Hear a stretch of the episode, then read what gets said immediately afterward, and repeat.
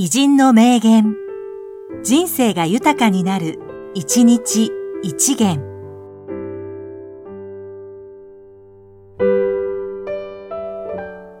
4月14日、三国連太郎、俳優。自分の器量に過不足のないもの選び。それができれば一人前。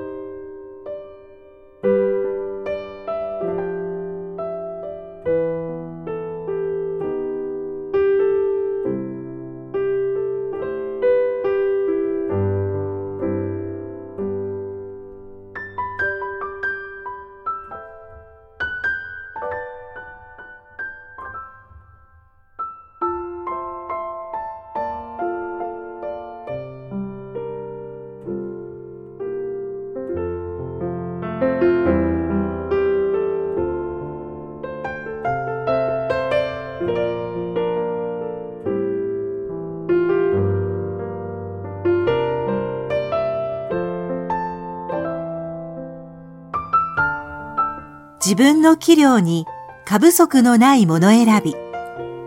それができれば一人前。